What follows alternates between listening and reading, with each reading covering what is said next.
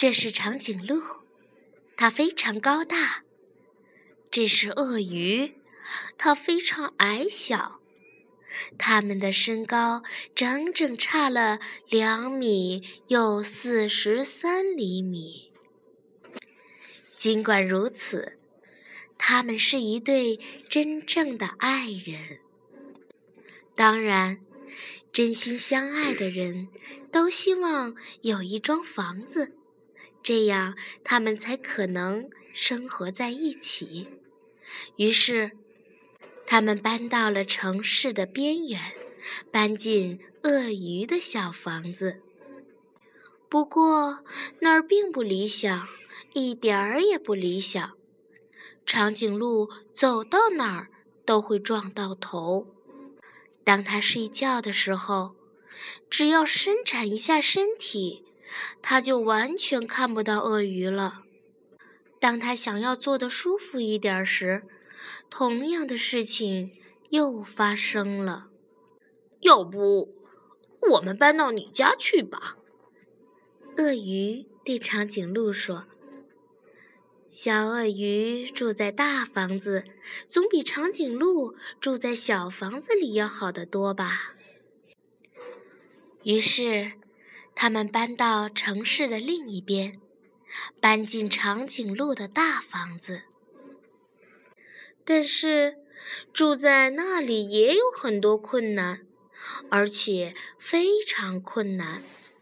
鳄鱼怎么在这张桌子旁边吃饭呢？也许它需要一把高高的椅子吧。但是，鳄鱼又怎么坐上去呢？他们可以改用一张比较矮小的桌子，但是那又不适合长颈鹿。他们也可以在地板上锯一个洞。长颈鹿坐在地下室，只需把头伸到地板上来。但是长颈鹿的脚会冻得冰凉冰凉的，这样对它可不好。还有许多麻烦事儿呢：门把手太高，楼梯太陡了。想要开下门，都很困难。最令鳄鱼先生烦恼的是，每一次上厕所嗯嗯的时候，都像玩杂耍一样危险又紧张。唉，他们在一起生活越来越困难了。再这样下去，他们都不能忍受这一切。唯一没有问题的就是躺在床上，只有这时候，他们才能平视对方；只有这时，才可以望着彼此的眼睛，给对方一个最甜蜜的微笑，就像当初一样的快乐。于是，他们想出了一个解决的好办法。第二天早上。